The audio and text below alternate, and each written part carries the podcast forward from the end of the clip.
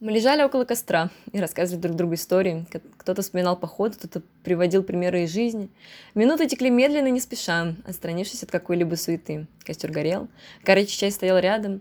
Я была укутана в плед. Спереди и сзади на мне кто-то лежал, согреваясь своим теплом и охраняя мой покой.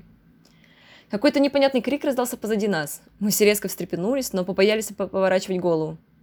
«Это с болота», — вдруг проговорил кто-то. Мои глаза ясно выражали испуг. Мне и так не очень классно, когда они страшилки рассказывают, а тут еще какое-то подтверждение всему этому. «Может, птица?» — совсем уверенно произнес В. Сам до конца не веря в свои слова. «Да-да!» — послышались такие же робкие реплики отовсюду. Каждый постарался успокоить себя и рядом лежащего. Это не похоже на крик птицы.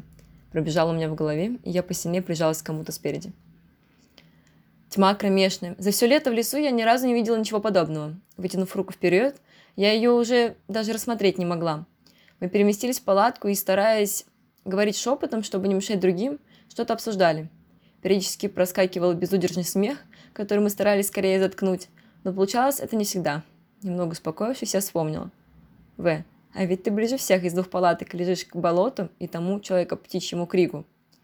Я не видела его лица в этот момент, но по дыханию точно поняла, что на него подействовали мои слова. Я тихонько смеялась. «Эм, ну вот зачем ты так? Специально меня сбоку положили, да еще и с этого краю. Давайте меняться, раз тебе нормально». Взрослый парень был напуган, как ребенок, которому рассказывали про лешего. Может, он и вправду есть. В ту ночь мы готовы были поверить во что угодно.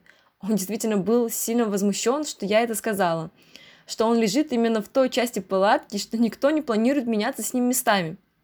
«А кто мне страшилки рассказывал?» – усмехнулась я, радостная, что смогла отомстить. «Давайте спать». Я перевернулся на другой бок. Вы еще немного помялся, но все же придвинулся к нам поближе, и тоже вскоре его дыхание стало ровным. Ребята в темном лесу, где явно никто не ходит, спали в своих жилищах, и никто не знал, что могло произойти этой ночью.